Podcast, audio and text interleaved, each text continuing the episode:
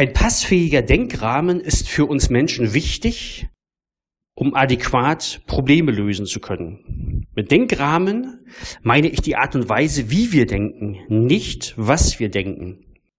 Und dieser Denkrahmen bestimmt damit auch unser Denken und unser Handeln und damit natürlich auch, wie und was wir als Probleme ansehen und wie wir diese dann lösen.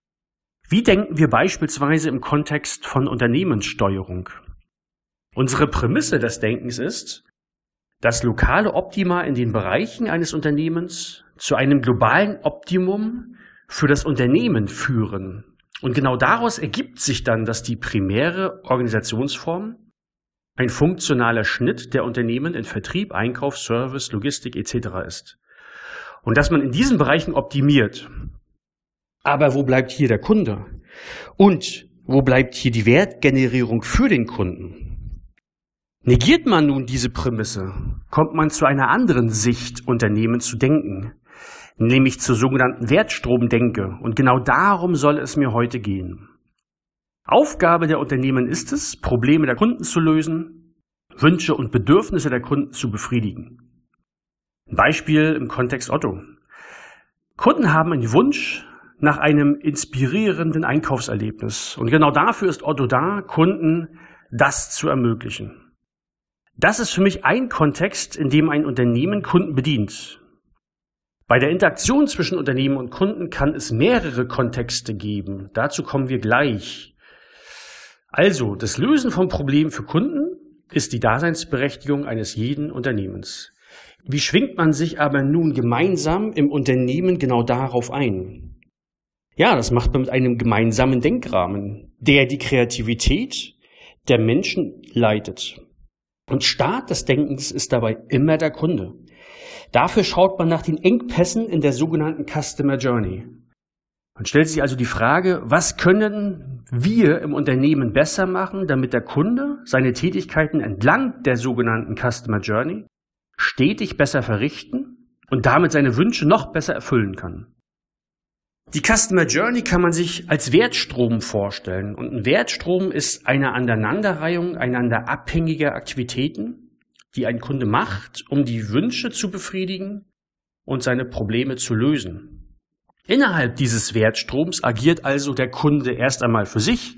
Er sucht Produkte beispielsweise, er schaut sich Produktbeschreibung an, er liest Rezensionen etc. Menschen von Otto agieren mit dem Kunden aber auch innerhalb dieses Wertstroms. Ein Beispiel. Menschen im Relation Center von Otto beantworten Fragen von Kunden beispielsweise zu Bestellungen.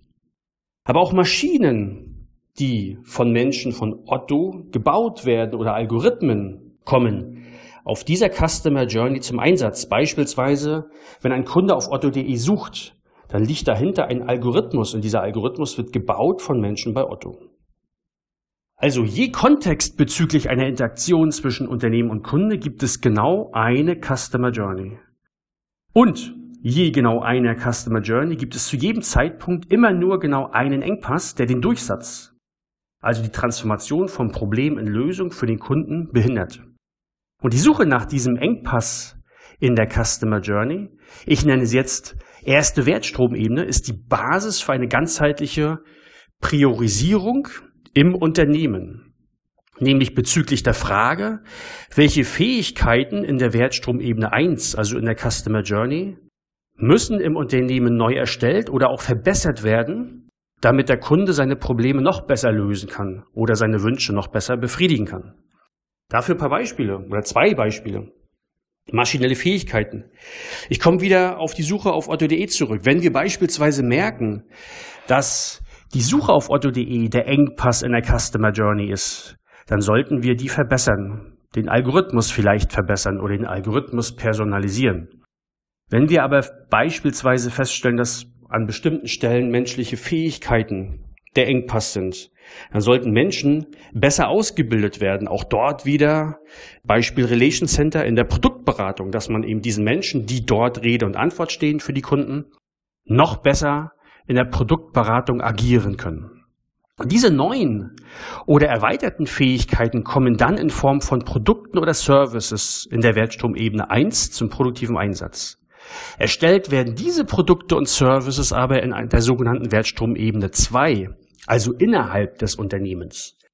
In der Wertstromebene 2 werden also Fähigkeiten des Unternehmens erweitert oder verbessert, die dann in Wertstromebene 1 zum produktiven Einsatz kommen und eine unmittelbare positive Wirkung für den Kunden erzielen.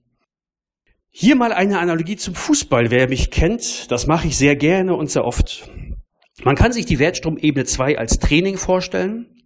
Dort werden also Fähigkeiten der Fußballer im Team verbessert, zum Beispiel Tore schießen, Tore abwehren, Passspiel, Freistöße, Eckstöße etc. Die Wertstromebene 1 kann man sich dann als die jeweiligen Punktspiele in den verschiedenen Wettbewerben vorstellen.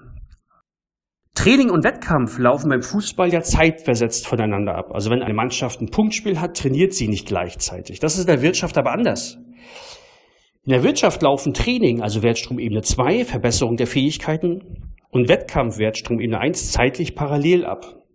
Das erhöht natürlich die Komplexität der Interaktion zwischen beiden Wertstromebenen. So alles, was ich bislang erwähnt habe, gehört zur sogenannten Operation oder Operation. Was ist aber nur mit Innovation? Für mich kommt Innovation immer dann zum Tragen, wenn im Unternehmen neue Probleme und Wünsche der Kunden generiert werden, die vielleicht der Kunde noch gar nicht kennt. Ähnlich wie Apple es beispielsweise getan hat mit dem iPhone, dass nämlich der Wunsch bei vielen Menschen kreiert wurde, stetig online und mit der Welt verbunden zu sein. Und mit diesen neuen Wünschen und Problemen entstehen dann natürlich auch neue Kontexte in der Interaktion zwischen Unternehmen und Kunde. Und damit entstehen auch neue Customer Journeys. Damit ändert sich natürlich die Wertstromebene 1, weil die Customer Journey sich ändert oder dazu kommt.